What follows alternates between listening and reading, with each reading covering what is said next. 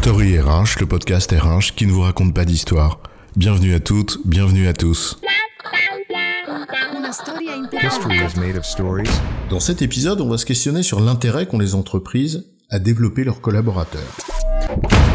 Le Code du travail nous dit que, je cite, L'employeur a une obligation générale de former ses salariés. Il doit s'assurer de leur adaptation à leur poste de travail, veiller au maintien de leur capacité à occuper un emploi, au regard de l'évolution des emplois, des technologies et des organisations.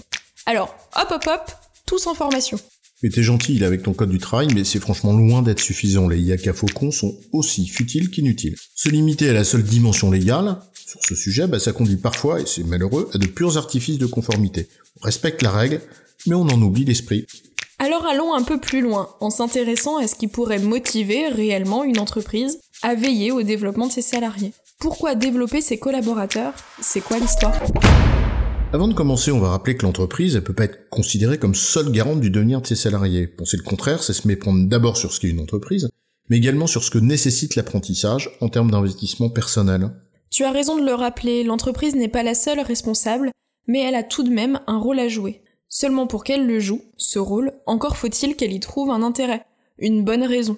Et au fond, qu'est-ce qui pourrait constituer une meilleure raison pour une entreprise que sa propre pérennité, sa performance durable?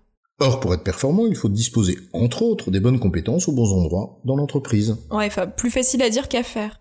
Surtout quand on sait que les compétences évoluent sans cesse et que les métiers de demain n'existent pour certains pas encore. Justement, pour relever ce défi, les entreprises ont trois leviers. Un levier externe et deux leviers internes. Racheter des entreprises pour leurs compétences, c'est le levier externe.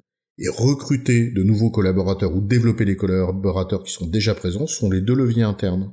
Et bien sûr, la possibilité de mixer tout ça. Un peu de nuance, Patrick, s'il te plaît. Concentrons-nous sur les leviers internes. Recourir systématiquement au recrutement nie deux réalités. D'abord celle du temps, que cela exige. Entre le moment où l'on prend conscience du besoin et celui où on le pourvoit, le train a parfois déjà filé.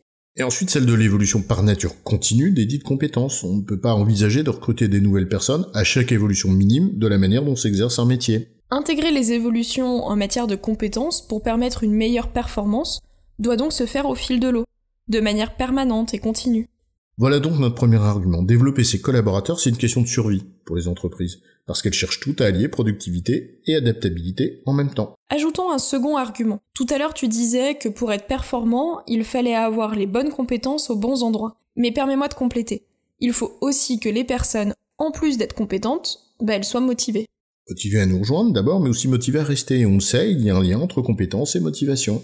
La motivation d'une personne, dans son poste, est un facteur de développement de ses compétences. Et l'inverse est vrai aussi. Développer ses compétences est un facteur de motivation. Quand une personne commence à s'ennuyer, le cercle vicieux de la démotivation progressive bah, peut conduire à l'obsolescence des compétences. Développer les compétences des collaborateurs, alors ça devient un impératif pour l'entreprise qui souhaiterait garder ses collaborateurs sur le long terme. Et c'est bien un second argument. Mais ça coûte cher on ne peut pas nier la contrainte économique que représente le développement des collaborateurs, bien qu'elle soit effectivement à nuancer au regard de ce que coûterait le recours systématique au recrutement ou à des rachats externes. D'où l'importance d'une réelle démarche de GPEC, de gestion prévisionnelle des emplois et des compétences, ou de workforce planning si tu veux, et de prioriser selon les besoins et les populations clés. Les budgets n'étant pas illimités, on doit prioriser et cibler les populations clés.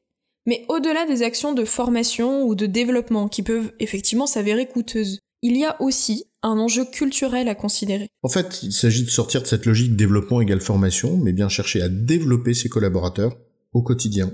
Et là, ça concerne toutes les populations de l'entreprise, sans distinction. En cela, le rôle des managers, il est central, notamment pour saisir les opportunités de développement dans le job, au quotidien, en faisant du feedback, en veillant au partage au sein de l'équipe, etc. En résumé, une entreprise qui chercherait à assurer sa performance durable doit disposer des bonnes compétences aux bons endroits et de personnes motivées. Recruter de nouveaux collaborateurs ne suffit donc pas, elle doit chercher à développer les compétences de ses salariés. En continu.